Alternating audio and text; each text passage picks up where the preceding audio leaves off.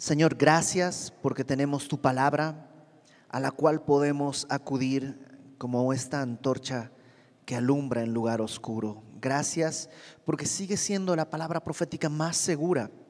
Gracias, Señor, porque nos has dado el privilegio de poder acercarnos hasta tu trono y pedirte que tu Espíritu Santo sea quien nos enseñe el día de hoy. En el nombre de Jesús ponemos todo en tus manos, Padre.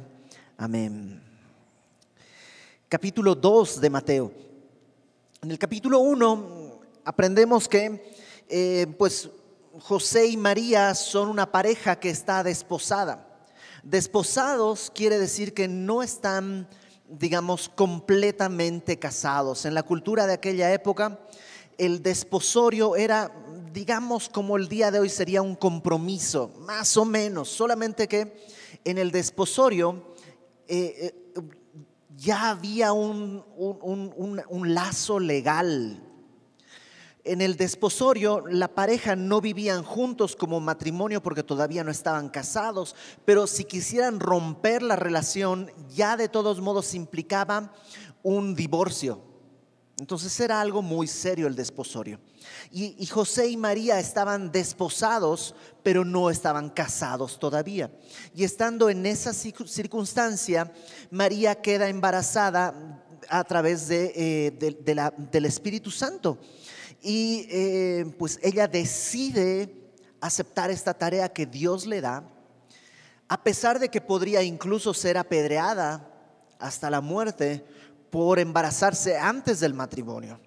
José cuando se entera de esto dice que trata de dejarla en secreto no quería dejarla en público porque eso podría incluso peligrar la vida de María, quería dejarla en secreto, pero un ángel le dice a José que no tema, que podía casarse con ella, que ella estaba esperando un hijo, pero no era un hijo de un hombre, sino era el hijo de Dios. Y entonces José pues eh, recibe a María como su esposa y capítulo 2, ahí comenzamos. Cuando Jesús nació en Belén de Judea en días del rey Herodes, vinieron del oriente a Jerusalén unos magos. Bueno, eh, me encanta cómo la Biblia es directa y clara. A veces nosotros somos un poco así como, eh, en, mi pueblo se dice peto, peto mocochinchero. No puedo como explicarlo, pero suena a eso, ¿no? Un peto es una abeja y el mocochinchi es un refresco que lleva durazno este, deshidratado. Y entonces donde hay puestos de mocochinchi, siempre hay abejas rondando. Entonces, a veces somos así vuelteros como peto mocochinchero. ¿no? Y la Biblia es muy directa. La Biblia dice, cuando Jesús nació en Belén, punto. Hay muchos debates acerca de que no pudo ser diciembre porque en diciembre hace mucho frío y las ovejas no podrían estar en los campos y había pastores, no puede ser en diciembre. Y otros dicen, sí, hay unas ovejas que tienen lana especial y pues el frío más bien es donde mejor están. Y hay otros que dicen, no, es en septiembre, porque si hacemos ciertos cálculos, Jesús es seis meses menor que Juan el Bautista, y Juan el Bautista tiene su padre que tiene cierta genealogía, y David estableció ciertas fechas para el servicio en el templo, entonces podemos ubicar cuándo. La verdad es que la Biblia no se anda con esos problemas y dice, una cosa es importante, Jesús nació. Te decía al principio, no celebramos una fecha, celebramos un hecho. Este es el hecho. Jesús nació. Ahora, nació en Belén. Y es curioso porque Belén, la primera vez que aparece la palabra Belén en la Biblia está en Génesis capítulo 35. Acompáñame por favor a Génesis 35, versículo 16. Génesis 35, 16. Esta es la primera vez que aparece Belén en la Biblia. Y está hablando la historia de Jacob. Jacob es el que se va a llamar Israel, padre de los doce patriarcas que van a ser las doce tribus de Israel.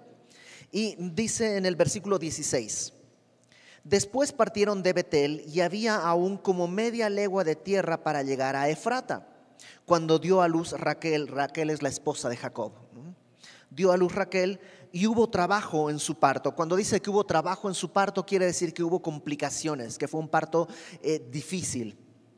Hubo trabajo en su parto y aconteció, como había trabajo en su parto, que le dijo la partera, no temas que también tendrás este hijo. Y aconteció que al salírsele el alma, pues murió, llamó su nombre Benoni. Y eh, en el momento en el que está dando a luz, eh, Raquel eh, alcanza a bautizar a su hijo y dice, se va a llamar Benoni y, ella muere. Sabe que va a morir. Benoni quiere decir hijo de mi tristeza. Entonces, evidentemente, o de mi angustia. Ella está reflejando ese momento. E, ella está, eh, pues está dando a luz y sabe que no va a ver crecer a ese niño. Y, por eso le dice, va a ser Benoni. Pero su padre, dice Jacob, lo llamó Benjamín que quiere decir hijo de mi mano derecha. ¿no? La mano derecha representa el poder, la autoridad, ¿no? Es, hijo, no es hijo de mi angustia, sino hijo de mi mano derecha. Así murió Raquel y fue sepultada en el camino de Efrata, la cual es Belén. Es la primera vez que aparece. Y la primera vez que aparece Belén en la Biblia aparece en un contexto eh, muy, muy distinto. Ahí hay vida, un niño está naciendo, pero también hay muerte. Y qué curioso que ahí en Belén es donde Jesús nace. Nace el autor de la vida, pero nace para morir. Todos nosotros nacemos para vivir. Nacemos, morimos por causa de nuestro pecado, porque somos pecadores morimos. Pero en realidad ese no era el plan. A veces te dicen, no, la muerte es parte natural de la vida. El día de hoy sí, pero no era el plan, no era parte natural de la vida. La muerte no era el plan de Dios. Tendríamos que haber vivido por la eternidad con Él. ¿Qué fue lo que sucedió? El pecado. El pecado, por el pecado entró la muerte en el mundo. Entonces tú y yo nacemos para vivir y la muerte interrumpe nuestra vida. En el caso de Cristo no fue así. Cristo nació para morir. Su propósito al nacer era morir por nuestros pecados. La muerte interrumpe nuestros planes. En cambio, en el caso de Cristo, la muerte confirma el propósito por el cual Él nació. Qué grandes contrastes en, Belén.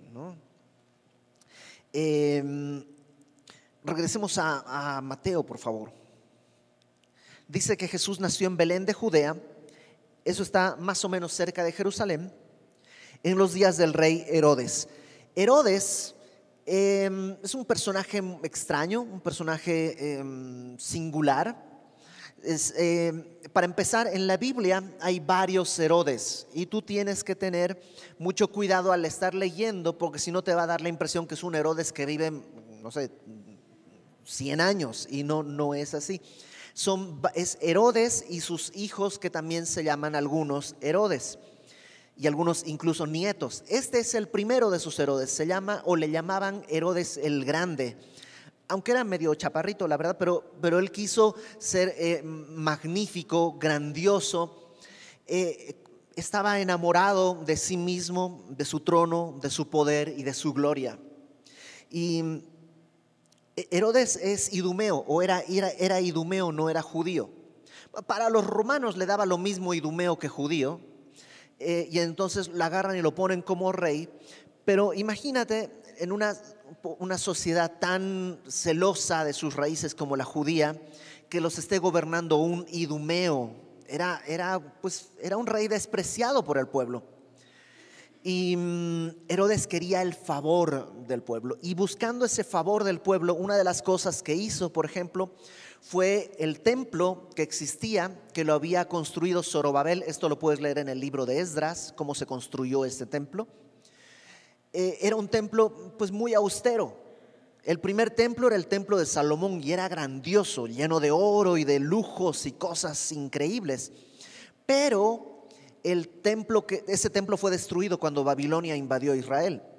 Luego 70 años después Zorobabel regresa y dirige la reconstrucción del templo, pero queda un templo muy austero, muy digamos económico.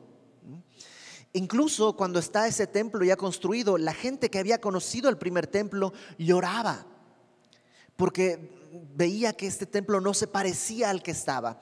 Y un profeta viene y dice, no lloren, la gloria de este templo va a ser mayor que la del primero. ¿Por qué? Porque a ese templo va a entrar Jesús. En ese templo va a estar el Señor Jesús. Bueno, a ese templo que era muy austero, Herodes el Grande lo amplía, lo embellece, lo llena de lujos para buscar el favor del pueblo. Estaba enamorado de su trono, quería ser el rey, quería ser el no solo el rey oficial, sino el rey de los corazones de todos. Tenía mucho temor de que alguien le quitara su trono y por eso en distintas ocasiones mató a sus hijos para que no haya competencia. Uno de los historiadores de su vida dice que en casa de Herodes era más seguro ser un cerdo que ser un hijo porque pues un cerdo no es competencia y los hijos los podía matar para, para no tener. Bueno, ese es Herodes. Y bajo el reinado de Herodes dice que llegaron unos magos. Ah, no pienses que llegaron con su sombrerito de copa y una varita mágica o algo así. La palabra que se traduce como magos es la palabra magoi, pero magoi quiere decir em, alguien con autoridad, alguien con sabiduría. Algunas versiones traducen esto como los reyes, precisamente. Otros traducen como los sabios de Oriente.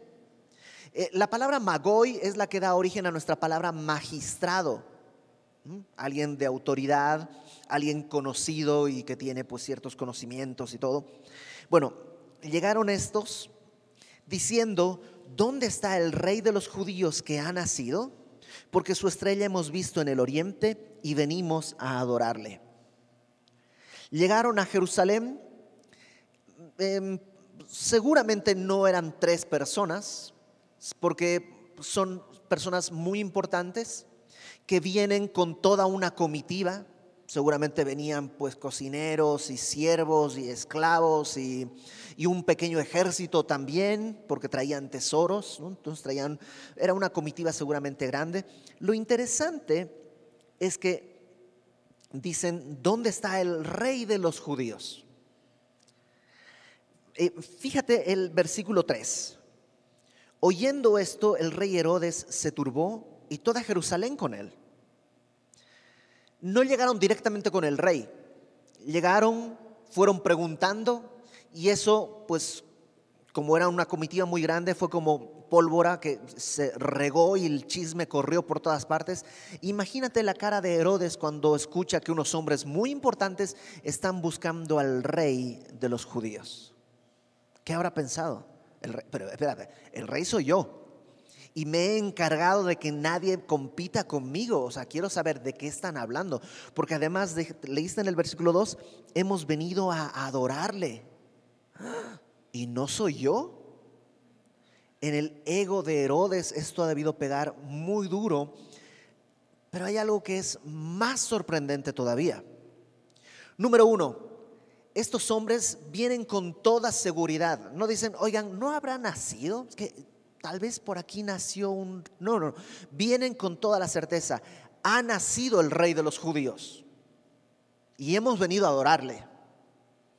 Lo que no sabemos es dónde, pero ha nacido. Y lo otro sorprendente es Herodes. Herodes, te vas a dar cuenta, no está dudando. Versículo 4. Convocó, dice, a todos los principales sacerdotes y los escribas del pueblo. Los sacerdotes evidentemente eran los que estaban ejerciendo los sacrificios y todo esto, pero los escribas se encargaban de transcribir todas las escrituras una y otra vez. Toda su vida era dedicada, no existían fotocopias o algo así, había que transcribir las escrituras a mano. Y por ello conocían muy bien las escrituras. Entonces Herodes dice, pues a ver si es el rey de los judíos, llamemos a los sacerdotes y a los escribas judíos, que me digan dónde se supone. Dice, convocó a los sacerdotes y los escribas del pueblo y les preguntó, ¿dónde había de nacer el Cristo? No si había de nacer, sino dónde. Herodes también cree y los escribas y fariseos le dijeron, verso 5, en Belén de Judea, porque así está escrito por el profeta. Y cita aquí al profeta Miqueas. Y tú, Belén, de la tierra de Judá, no eres la más pequeña entre los príncipes de Judá, porque de ti saldrá un guiador. Algunas versiones ponen, de ti saldrá el Señor, que apacentará a mi pueblo Israel. Hmm. Estos escribas, cuando les preguntan dónde iban a ser el Mesías, tienen la respuesta casi a la mano. Ah, está bien fácil, está en Miqueas, página 35. O sea, lo tenían muy a mano. Hagamos una pausa y veamos los personajes que hemos visto hasta acá. En primer lugar tenemos a Herodes.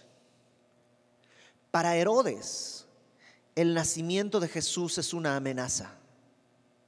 Amenaza su poder, su trono, su gloria y su reino. Para algunas personas, el nacimiento de Cristo es eso. No, yo no quiero ser cristiano porque entonces ya no voy a poder vivir como yo quiero. Eso quiere decir que eres como Herodes. Cristo amenaza tu, reino, tu trono, tu poder y tu gloria. El nacimiento de Jesús es una pérdida para algunos. Para otros, puede ser la perspectiva de los magos. Los magos vienen desde muy lejos por una sola razón. Cristo ha nacido y vale la pena caminar desde donde vengan. Dice que venían del oriente y eso es una referencia a lo que el día de hoy conoceríamos como Irán, Irak, que en aquella época era toda la zona de Persia, antes de que sea eh, pues todo eso ya imperio romano. ¿no? Pero desde esa zona donde fue Babilonia, Persia, desde ahí venían. Y em, dice que habían visto su estrella y venían a adorarle. ¿Cómo supieron ellos todo esto? Bueno, probablemente, esto es una especulación, pero es probable que eh, el profeta Daniel, que había vivido en esa zona, hubiese dejado discípulos, hubiese dejado escritos que les alertaran a ellos del tiempo. De entrada, en el capítulo 9 del libro de Daniel hay una profecía que seguramente has oído hablar de la profecía de las 70 semanas de Daniel. Y hay algunas personas que haciendo cálculos con los datos que tenemos de la Biblia pueden poner así hasta el día exacto en el que Jesús entró eh, en la entrada triunfal a Jerusalén. Entonces probablemente estudiaban todo esto y estudiaban las estrellas y un día vieron una estrella y dijeron, esta es la señal, ha nacido el Mesías, coincide con lo que está escrito y la cuestión es que dijeron, vamos. Oye, pero vivimos en Persia, hay que ir hasta quién sabe dónde por la región, la región de allá. Pues vamos. Ese trayecto les habrá tomado alrededor de un año, un año y medio, desde la preparación de todo lo que tienen que hacer hasta la caminata, porque no, no pueden ir de otra manera, sino caminando por el desierto y atravesando todo. Para algunos, el nacimiento de Cristo es solo la razón por la cual adorarle a Dios. Cristo no es una amenaza, es un propósito. Para algunos de nosotros, a lo mejor empezaste así tu caminar y cuando recién conociste el Evangelio, Cristo era todo y le adorabas y levantabas las manos y servías con todas tus ganas y te ibas a dormir con tu Biblia así porque ya te dormías de leerla. Yo recuerdo que despertaba, agarraba mi Biblia y leía. Este, no, no, existía en aquella época celulares o cosas así inteligentes donde tener mi Biblia para ir leyendo o escuchando algo. Era era una, necesidad así de, de, leer la Biblia, pero algunos después de eso, y para algunos hasta hemos llegado al nivel de Herodes. Otros son como los religiosos. Los religiosos tienen toda la información, todos los datos. Es más, no solo tienen los datos, los tienen a mano. Y no solo tienen los datos a mano, creen en los datos. Pero nada de eso los mueve a ir a Belén. Los magos están viniendo desde Persia. Jerusalén está a dos pasos de Belén. Y dicen, sí, van a ser en Belén. Ah, ok, ¿van a ir? No, no, no, ¿para qué? Nació el rey. Sí, sí, sí, dice que aquí dicen va a ser en Belén. ¿Y no van a ir? No, ¿a qué? Su intelecto está bien entrenado, bien formado, pero su corazón está muerto. Y podría haber algunos hombres o mujeres en la iglesia que conocen las escrituras, tienen conocimiento real de las cosas que dice Dios en su palabra, pero su corazón está muerto, estéril, rígido. Sigamos leyendo. Verso 7. Entonces, Herodes, llamando en secreto a los magos, ya se enteró que va a ser en Belén, entonces llama a los magos, indagó de ellos diligentemente el tiempo de la aparición de la estrella. ¿Cuándo fue que apareció la estrella? Es una especulación mía, pero al ratito te digo por qué. Probablemente le dijeron hace como un año y medio. Ah, ok, entonces ya toma, toma eh, nota de Herodes y les los envía a Belén. Les dice, es en Belén y les dijo, id allá y averiguad con diligencia acerca del niño y cuando le halléis, hacedmelo saber para que yo también vaya y le adore. Hmm. Mismas palabras que los magos, pero distinto corazón. Por supuesto, Herodes no quiere ir y adorarle. Él es mentiroso porque Satanás es padre de mentira y él va a matar a muchos niños porque Satanás también es homicida desde el principio. Verso 9. ¿Te das cuenta cómo nadie duda de que Jesús haya nacido? No saben dónde. Herodes pregunta cuándo, pero una cosa sí es cierta, todos dan por hecho de que el Mesías tenía que nacer. Verso 9. Ellos, habiendo oído al rey, se fueron y he aquí la estrella que habían visto en el oriente iba delante de ellos hasta que llegando se detuvo sobre donde estaba el niño y al ver la estrella se regocijaron con muy grande gozo. Eh, esto de la estrella lo han estudiado personas muy serias y, también muchos charlatanes que luego hacen programas en Discovery Channel y cosas así. Pero eh, hay muchas teorías, yo creo que todas con, poca seriedad al final, aunque traten de darle. Algunos dicen, esa estrella seguramente fue una supernova. Una supernova es una estrella que explota y por tanto genera una luz especial. Entonces a lo mejor fue una supernova y ellos es lo que vieron y por eso es que hicieron todo esto. Otros dicen, no, no, no, Seguramente es un cometa que tiene su órbita muy grande y que aparece solamente cada muchos años, como el cometa Halley. No sé si alguno de ustedes eh, en los 80 pasó el cometa Halley y fue todo un evento porque no va a volver a pasar hasta quién sabe mucho tiempo después. Entonces, em, a lo mejor fue eso, pero hay un problema, porque ellos fueron siguiendo la estrella y la estrella en algún momento desaparece porque ellos llegan a Jerusalén diciendo no sabemos dónde está. Y una vez que dicen, ah, bueno, es en Belén, ya están camino a Belén, vuelve a aparecer la estrella y les indica el camino ya los últimos metros casi casi. Lo cual nos muestra una cosa. Todo tipo de señales externas pueden ir y venir. La palabra de Dios permanece para siempre. Ahí estaba la respuesta, en Belén de Judá. Eso no se opaca, no se nubla, no se difumina. La palabra de Dios es como esta antorcha que alumbra en un lugar oscuro. Pero ya cuando tienen la información bíblica, van caminando, la estrella vuelve a aparecer delante de ellos y los guía, dice, hasta la casa donde estaba el niño.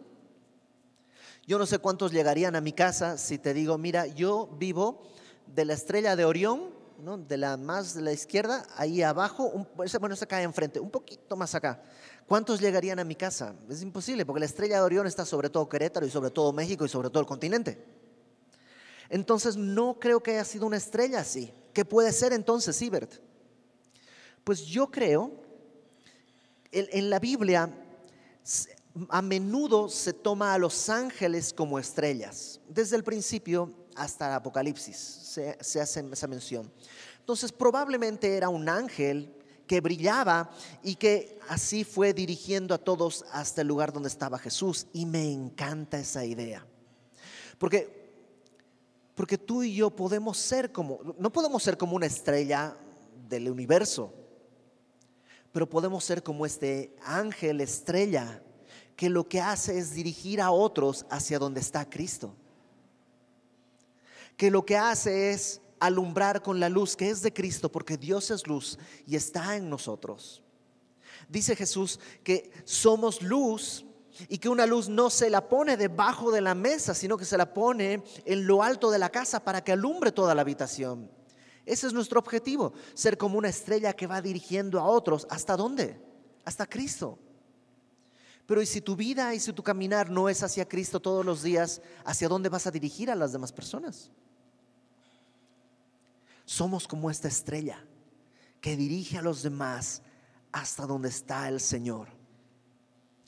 Eh, por eso dice en el verso 5, al entrar en la casa vieron al niño con su madre María y postrándose lo adoraron. Seguramente en este punto Jesús ya tendría alrededor de dos años, año y medio, dos años. La tradición nos muestra que llegan al pesebre, pero no llegaron al pesebre. Acuérdate, vienen desde Persia. Cuando nació se iluminó la estrella y caminaron por año y medio, y, entre que se prepararon, llegaron hasta donde está. Eh, Jesús ya tendría alrededor de dos años. ¿Cómo lo sabemos? Más adelante lo vas a notar. Eh, y llegan, yo tenemos en casa una Biblia, que es una Biblia sin letras, son puros dibujos, para, la leíamos, bueno, es la que usábamos con mis hijitos cuando no sabían leer y les contábamos la historia. Esta semana me tocó hacer la clase de Club Semilla y usamos unas imágenes de, la Biblia.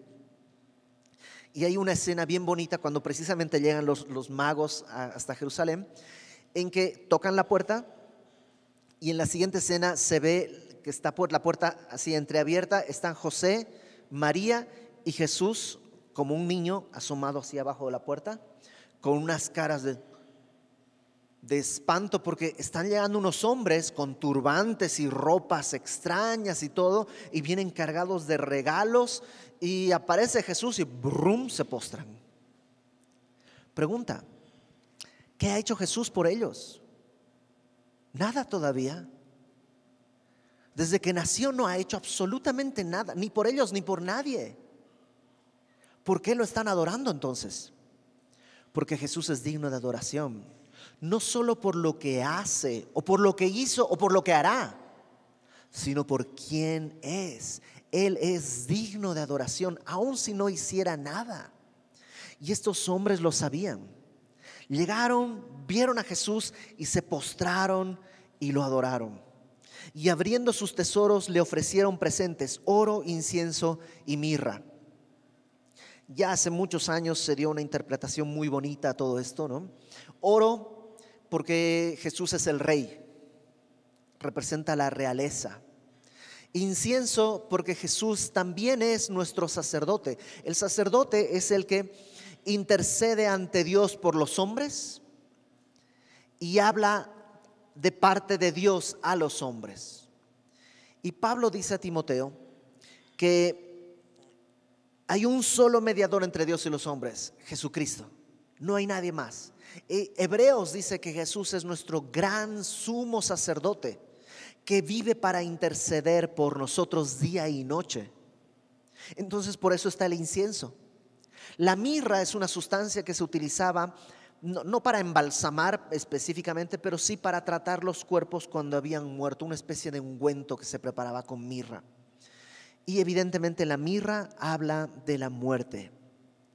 Y entonces traen oro porque es el rey, incienso porque es nuestro sumo sacerdote y mirra porque vino a morir por nosotros. Ese es el regalo que él recibe. Verso 12. Pero siendo avisados por revelación en sueños que no volviesen a Herodes, regresaron a su tierra por otro camino. Dios les habla y les dice, no vuelvan por el mismo camino, no vayan por Herodes, váyanse por otro lado. ¿Y sabes qué me gusta de ellos? ¿A qué fueron a Belén? Todo un trayecto de quién sabe cuánto tiempo, cuánto gastaron, cuánto se esforzaron. Llegaron, adoraron y luego a casa. Y ese es nuestro, esa es nuestra vida. Yo también atravesé una distancia infinita entre desde la mente de Dios, porque no existía, hasta que nací. ¿Y para qué nací? ¿Para qué vine a esta tierra? Para adorarle. Jesús dice, eh, eh, Isaías dice que Dios plantea que para gloria suya nos ha creado nos formó y nos hizo. Para eso vivimos, para adorarle. Y para adorarle mientras trabajamos, mientras eh, criamos a nuestros hijos, y no importa lo que hagamos, hacemos todo para la gloria de Dios. Y cuando termine esto, a casa, igual que los que estos magos. A eso vinimos, a adorarle y después a casa. A esa casa que Jesús dijo a sus discípulos, donde yo voy, voy a prepararles lugar porque donde yo estoy quiero que ustedes estén. Eh, César, el, el romano, decía, vini, vidi, vinci Vine, vi, vencí. En mi lápida yo voy a poner, si Dios me lo permite, vine, adoré y a casa. Me, me, encantó esa imagen de estos hombres. Versículo 13. Después que partieron ellos, he aquí un ángel del Señor apareció en sueños a José y dijo, levántate y toma al niño y a su madre y huye a Egipto y permanece allá hasta que yo te diga, porque acontecerá que Herodes buscará al niño para matarlo. Si yo fuera José, le hubiera dicho, Señor, a ver, a ver, a ver, a ver. Pongamos las cosas bien en claro. Número uno, yo no pedí esto. Yo estaba desposado con una mujer, yo no pedí que ella quedara embarazada del Espíritu Santo, yo no pedí que naciera su hijo y que fuera una amenaza para Herodes. Ya suficientemente tengo con los chismes de que no es mi hijo, de que ella ya estaba embarazada, de que esto... Ahora encima tengo que abandonar este lugar para irme a Egipto. Discúlpame, Señor, pero me pones una guardia de ángeles que nos cuida de nosotros. Y si es que el problema es que hay dos reyes y uno se tiene que ir, pues que se vaya Herodes. Por supuesto, José no es yo. José, fíjate cómo responde. Versículo 14. Él, despertando, tomó de noche al niño y a su madre y se fue a Egipto. Ni siquiera esperó a que amanezca. Despertó y dijo, órale, vámonos. Y es que ah, José como dice Warren Wiersbe, que nosotros no dependemos de las explicaciones de Dios, sino de sus promesas. Y José está escuchando, allá va a estar seguro el niño, ok, vamos. Lo que Dios diga es lo que Dios es, es lo que tiene que suceder. A veces yo quiero decir, pero explícame, explícame, ¿por qué tiene que pasar esto? Y qué triste es que a veces nos aferramos a buscar las explicaciones en vez de aferrarnos a abrazarnos a sus promesas. Pedro dice que Dios nos ha dado preciosas y grandísimas promesas por medio de los cuales Dios nos ha llamado.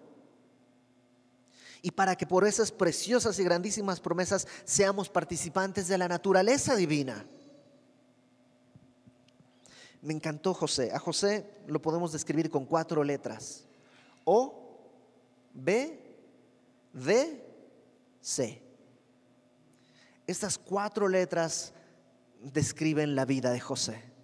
Y toma al niño y se va a Egipto sin discutir.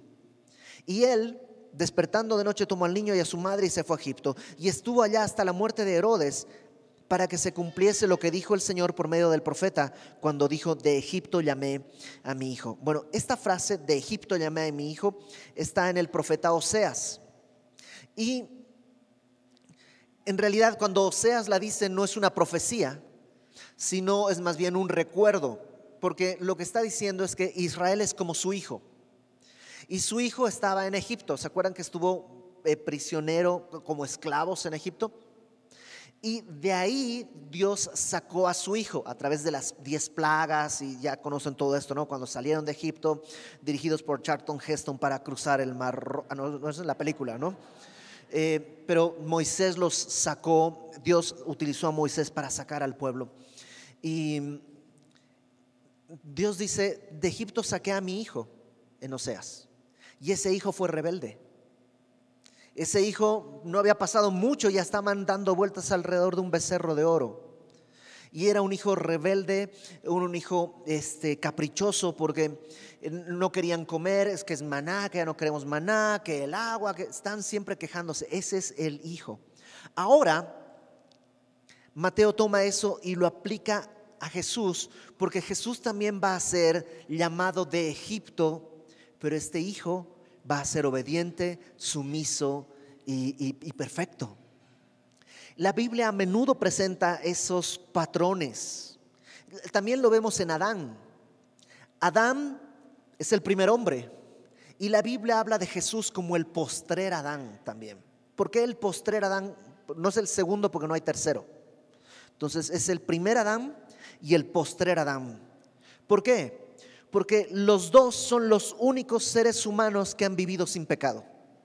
Adán fue creado sin pecado, Jesús nació sin pecado. Todos los demás somos pecadores desde antes de nacer. Entonces, Adán fracasó. Él no pudo vivir al estándar de Dios, no pudo hacerlo. Su esposa comió del fruto, dice la Biblia que su esposa fue engañada, Adán no. Su esposa fue engañada, Adán deliberadamente, sabiendo lo que estaba sucediendo, comió del fruto prohibido. Algunos piensan que es porque pues supo que su esposa iba a morir y dijo, prefiero morir con ella que vivir sin ella. Adán no podía rescatar a su esposa. Primera de Corintios 15 dice que Adán era alma viviente, pero el postrer Adán espíritu vivificante. Porque Adán no puede dar vida, está vivo, pero no puede dar vida. Mientras que Cristo, el postrer Adán, también tiene una esposa, la iglesia. Pero su esposa estaba muerta, tú y yo estábamos muertos en nuestros delitos y pecados. Y donde Adán fracasa porque no puede dar vida a su esposa, Cristo triunfa también Cristo decide Él entregarse al que no conoció pecado. Dios lo hizo pecado por nosotros, para que fuésemos hechos justicia de Dios en Él.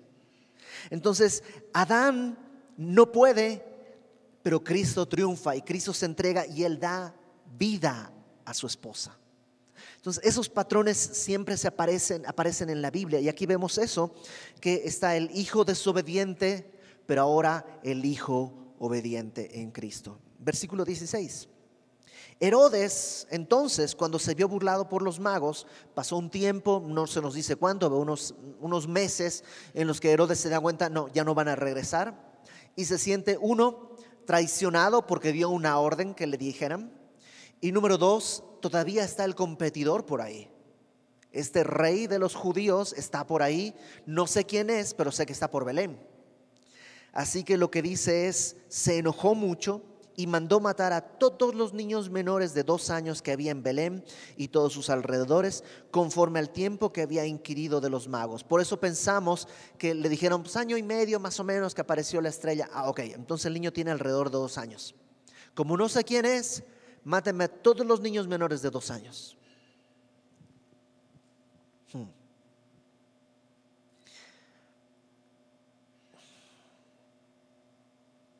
Algunos, cuando, pensamos en esto, a veces en nuestra mente viene una, imagen como de los guardias eh, con una fila así enorme y matando niños uno tras otro y tras otro cientos.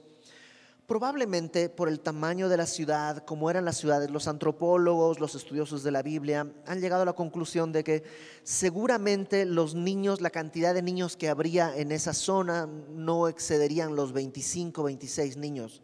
No habría más niños por las, pues, las estadísticas demográficas de la época y del lugar. Y que entonces no sería una matanza de cientos, sino solamente 20 o 25 niños. Pero yo me pregunto, ¿cuántos niños tienen que morir para que sea considerada una tragedia? Con uno es suficiente para que sea una tragedia. ¿Qué pasa?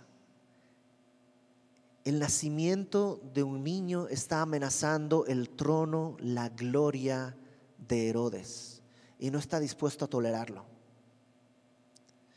Y el día de hoy, lamentablemente el día de hoy, muchísimas, muchísimas personas están reclamando el derecho de matar a su propio hijo porque les va a arruinar su trono, su poder, su gloria y su carrera.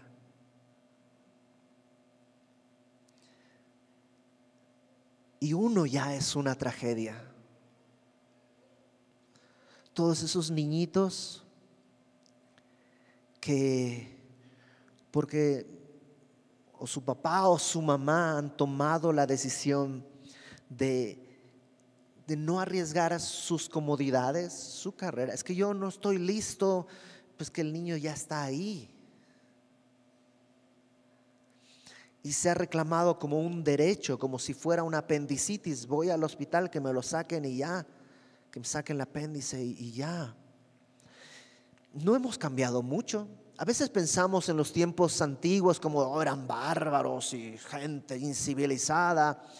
No hemos cambiado mucho. La diferencia es la tecnología probablemente, pero el corazón humano sigue siendo el mismo de Herodes.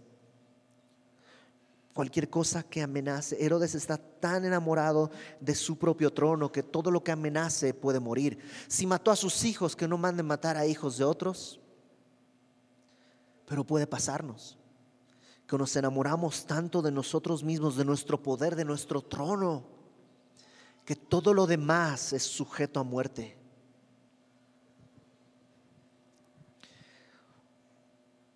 Nada más déjame decir esto.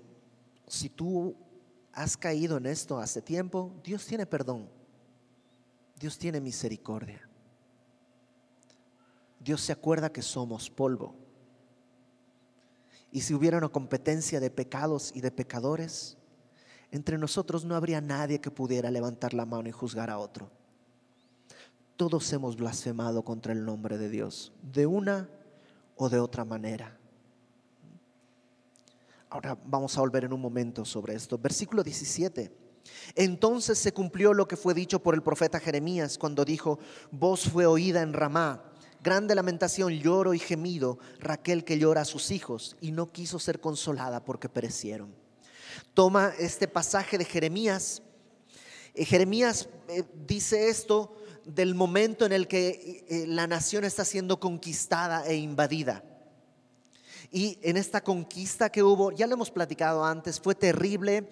A los niños chiquitos los aventaban contra las paredes para que murieran. A las mujeres que estaban encintas las atravesaban con una espada. Y Jeremías escribe esto. Hay una voz de llanto. Y Mateo toma eso y dice, la muerte de estos 26 chiquitos o lo que sea es tan dolorosa como la muerte de toda la nación.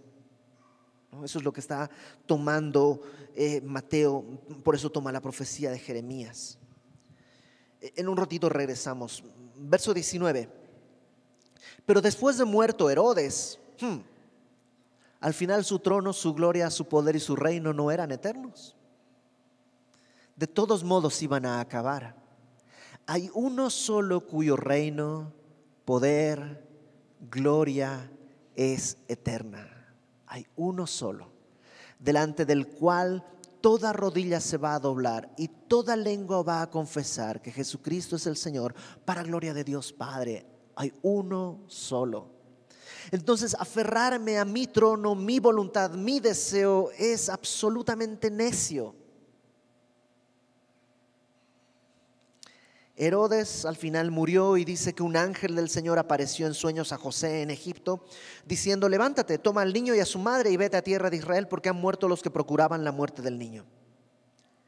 Si yo fuera José, le hubiera dicho, Señora, qué estamos jugando? ya puse mi taller, ya sé dónde está la tortillería, o sea, ¿me estás pidiendo que me regrese? ¿A qué estamos jugando? Bueno, yo sé que nunca diría esas palabras, pero tú y yo sabemos que las hemos pensado. Cuando hay cosas que suceden y que a veces son pues contrarias a nuestra voluntad, a nuestro deseo o a nuestra comodidad, decimos, Señor, ¿por qué? O sea, ¿a qué estás jugando? Y, y como que desconfiamos de la mano de Dios. Tal vez no lo verbalizamos nunca, tal vez no hemos llegado a eso. Pero podríamos llegar a ese punto. Y José, fíjate el verso 21, entonces él se levantó y tomó al niño y a su madre y vino a tierra de Israel. Suelta todo y obedece. Pero José no es un superhombre. Fíjate en el verso 22. Pero cuando se acerca ya a Israel, oyendo que Arquelao reinaba en Judea, en lugar de Herodes, su padre, tuvo temor de ir allá, pero avisado por revelación en sueños, se fue a la región de Galilea, esto es al norte, y vino y habitó en la ciudad que se llama Nazaret. Hmm. José tuvo miedo. Y a veces hacer la voluntad de Dios produce temor. Y Dios no lo desprecia. A veces pensamos que Dios está en el cielo y cuando tenemos algún temor te grita, ¿qué? ¿No me vas a obedecer? ¿O qué? Y, y Dios no es así. Dios se acuerda que somos polvo y entiende nuestros temores. Y, y, José tenía el temor, es que está Arquelao, es hijo de Herodes, a lo mejor todavía me siguen buscando, a mí y a mi hijo y a mi familia. Y Dios entiende su temor y le dice, ¿sabes qué? Vete al norte, por el mar de Galilea, a la ciudad de Nazaret. Y fíjate lo que dice después, para que se cumpliese lo que fue dicho por los profetas, que habría de ser llamado Nazareno. O sea, Dios utilizó incluso el temor de José para cumplir un plan que él ya tenía planeado hacer. Qué interesante, ¿no?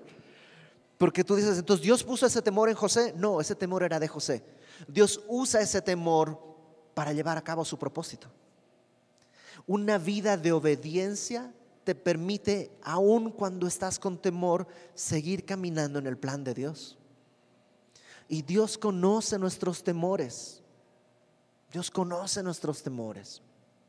Esto último requiere una pequeña explicación porque dice que los profetas habían dicho que Jesús iba a ser llamado Nazareno. En ningún lugar en las escrituras se llama en el Antiguo Testamento como profecía que el Mesías será llamado Nazareno. Entonces, ¿por qué lo pone Mateo? Hay dos posibles explicaciones. La primera es que, como en todo lugar, toda ciudad, toda nación incluso toda ciudad, tiene una zona donde hay personas que son despreciadas, venidas a menos, como, eh, como que se les hace el feo. Toda, toda, toda ciudad, no, no te metes ahí, o viene de tal lugar, uh, no sé qué. Es, siempre hay toda ciudad o toda nación un lugar así. Y en esta zona era precisamente Nazaret. ¿Te acuerdas cuando em, uno de sus discípulos de Jesús viene y le dice a otro, oye, hemos encontrado al Mesías, es de Nazaret. ¿Qué es lo que dice? Bueno, no dice eso, pero dice, ¿de Nazaret va a salir algo bueno? Puede salir algo bueno, porque Nazaret tenía esa fama. Incluso cuando en Hechos 2 están hablando en lenguas los discípulos, los otros dicen, oye, pero no son nazarenos, ¿de dónde pues saben hablar otros idiomas? Nazareno era como un insulto. Entonces, algunos piensan que lo que Mateo está queriendo decir es que Jesús iba a ser llamado Nazareno en el sentido que iba a ser despreciado. Y eso sí está en los profetas. Sí hay profecías acerca de Jesús siendo despreciado, siendo hecho a un lado, ni siquiera para verlo. La otra explicación tiene que ver con que la palabra nazareno es la palabra natzer, y Natzer en, Isaías capítulo 11, Natzer, perdón, Netzer, Isaías 11, acompáñame a Isaías 11 por favor. Versículo 1 dice, saldrá una vara, esta es una profecía sobre el Mesías, saldrá una, saldrá una vara del tronco de Isaí, un vástago es un Netzer un vástago retoñará de sus raíces y reposará sobre él el espíritu de Jehová, espíritu de sabiduría, de inteligencia, etcétera, etcétera, etcétera. Entonces, algunos piensan que cuando Mateo dice eh, será llamado Netzer, está haciendo referencia a que él es el vástago retoñado, que es del que habla Isaías, que todo eso. O sea, digamos, para, para no hacer los bolas, lo que está diciendo Mateo es que en verdad Jesús es el Mesías esperado. Ok. Viene Navidad. Y la Navidad se trata de un hecho. Acuérdate, la Navidad no es una fecha. No recordamos, no celebramos una fecha. Celebramos un hecho. ¿Cuál es el hecho? Lo leímos en el versículo 1, que Jesús nació. Jesús nació. Y eso cambia todo en la historia. Es Dios eterno que los cielos de los cielos no lo pueden contener. Hecho hombre. Hay una canción que, eh, que me gusta mucho, está en inglés. Esta semana la escuché en una versión en español, pero no, recuerdo la letra en español. Eh, dice, habla, habla de, Jesús y cómo nacería en, en Belén y todo esto. Pero en un momento dice, ¿quién iba a pensar que íbamos a tener a Dios en nuestra mano? Aquí. Yo me acuerdo cuando nació mi hija, como que había en, mi mano, ¿no? aquí su cabeza y aquí, terminaba. ¿no? Pero es mi hija. ¿Quién iba a pensar que Dios, el Señor del universo, cabe aquí? ¿Cómo es posible? Porque nació. Él decidió venir a la tierra. Y ese evento lo puedes ver desde la perspectiva de Herodes y ver en Cristo la amenaza para tus planes, tus proyectos, tu trono, tu gloria, tu poder. Es que si yo me hago cristiano, si yo empiezo a vivir según lo que Él dice, no voy a poder hacer lo que yo quiero. Probablemente no. Me asalta mucho la duda de qué hubiera pasado si Herodes hubiera dicho, dicen que en Belén ¿Qué están llevando? Pues oro, incienso y mirra. Espérenme, yo también traigo. Vamos, vamos. ¿Qué hubiera pasado si hubiera Herodes hubiera llegado con ellos y se hubiera postrado y hubiera estado ahí? ¿Hubiera perdido parte de su poder? Probablemente. Probablemente lo hubieran rechazado, probablemente hubiera perdido parte de su gloria, de entrada hubiera estado de rodillas delante de un niño. Pero te imaginas la paz que hubiera ganado, ya no tener que estar pensando, ay, mis hijos me van a quitar mi trono, ay, el otro hijo me va a quitar el trono, ay, me va a quitar. La paz que hubiera podido tener hasta el final de su vida. No veas a Cristo desde el punto de vista de Herodes. Tampoco como los religiosos, no te pongas desde el punto de vista de los religiosos, que tienen toda la información y el domingo y, la próxima semana en Navidad vas a decir, celebramos el nacimiento de Cristo que sucedió en Belén, no tenemos la fecha exacta porque hay ciertas teorías y, y la palabra magoy y los sabios de Oriente y puedes tener todo el lenguaje, pero tu corazón no se ha movido un centímetro. Qué triste saber que va a ser en Belén, saber dónde está escrito y no ir a Belén.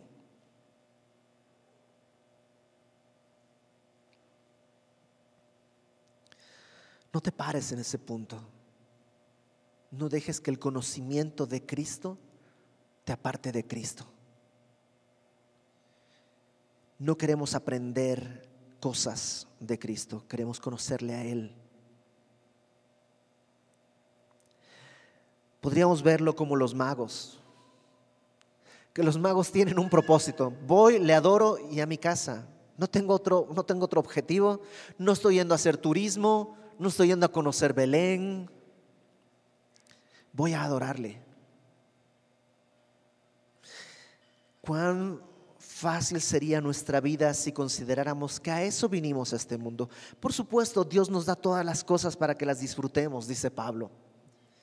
Pero hay un propósito, adorarle. Y un día a casa. Un día vamos a regresar a casa. Y el tiempo se acaba. No es para siempre. El tiempo se acaba.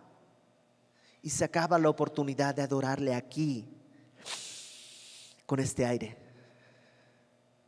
con estos pulmones. Podríamos ponernos en el punto de vista de José, que el nacimiento de Cristo trajo diez mil incomodidades. A veces es incómodo ser cristiano, ¿sí o no? Pero vale la pena. Y José no se quejó. Es más, ni siquiera José es protagonista en la Biblia. Pero ahí estuvo. Y delante de Dios solamente ganó cuatro letras. Obedece.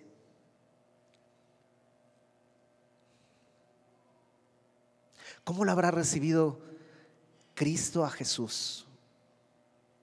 Perdón, ¿cómo habrá recibido Dios a José?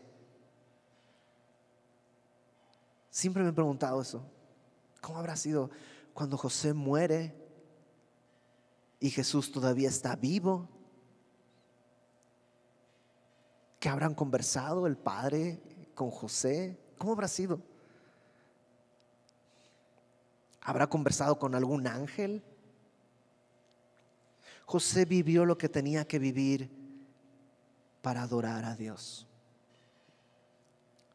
Y hay un personaje más aquí. Y me voy a tomar unos minutitos, si me permites. Son los bebés. Estos bebés no tenían ningún pecado por el cual ser muertos. ¿O qué me dices de los papás de estos bebitos? Tú estás en tu casa y de pronto viene una legión romana, dan una patada a la puerta. Sabemos que aquí hay un niño menor de dos años, lo agarran, te lo, se lo llevan dos años, ya puede gritarte por tu nombre, lo van arrastrando, lo matan y tiran el cuerpo para que lo entierres. ¿Qué culpa tenía el bebé? ¿Qué culpa tenían los papás? El pecado es de Herodes. Herodes es el que está traumado, es el que está desenfocado. ¿Qué culpa tienen estos bebés? Y a lo mejor el día de hoy tú estás así también. Y ha sido el pecado de otro el que te ha lastimado. Y a lo mejor desde la infancia ha habido pecados ajenos que han hecho heridas profundas. Y todavía duele. Déjame decirte que Dios nunca ve el dolor con apatía.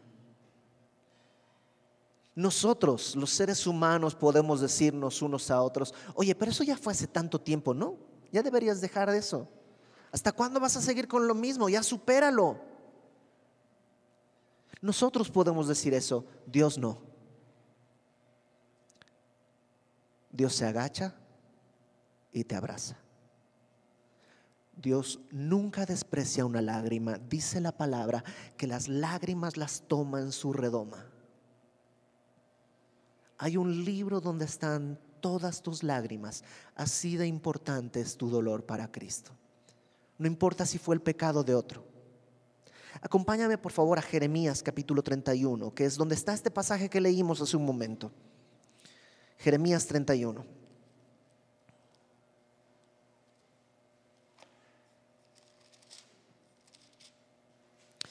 Versículo 15. Y vas a reconocer el pasaje que cita Mateo. Jeremías 31, 15 dice, así ha dicho Jehová, voz fue oída en Ramá llanto y lloro amargo. Y a lo mejor tú dices, yo tengo lo mismo, llanto y lloro. Y es amargo. De tanto tiempo que lo tengo acá, es amargo. Raquel que lamenta por sus hijos y no quiso ser consolada acerca de sus hijos porque perecieron. Y a lo mejor tú dices, ya ni quiero consuelo, no quiero que me digan nada, ya he probado todo, ya fui a terapia, ya fui al cine, ya fui a hacer shopping, ya, ya y ahí está eso. Ya ni siquiera quiero consuelo.